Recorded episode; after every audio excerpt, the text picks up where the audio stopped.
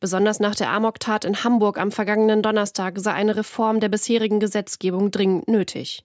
Das erklärte Feser nach den Beratungen mit ihren SPD-Länderkollegen in Bremen.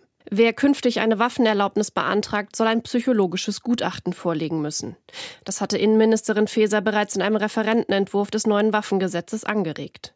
Solche Gutachten sind bisher nur bei Antragstellern unter 25 Jahren vorgeschrieben. Wann die Gesetzesnovelle kommt, ist laut Feser noch unklar. Wir sind im Moment in den Beratungen mit den Koalitionspartnern dazu. Ich hoffe, dass wir bald zu einer Einigung kommen. Auch sollen für die Genehmigung künftig nicht nur bei den Sicherheitsbehörden Informationen über die Antragsteller abgefragt werden, sondern auch beim Gesundheitsamt. Damit könne verhindert werden, dass Waffen überhaupt in die Hände von psychisch Erkrankten gelangen. Das war mutmaßlich der Fall bei dem Hamburger Amokschützen.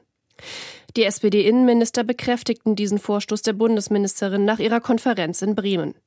Weitere Tagesordnungspunkte waren die Herausforderungen der aktuellen Flüchtlingssituation, die Bekämpfung sexualisierter Gewalt gegen Kinder und die bundesweit zunehmenden Fälle von Geldautomatensprengung.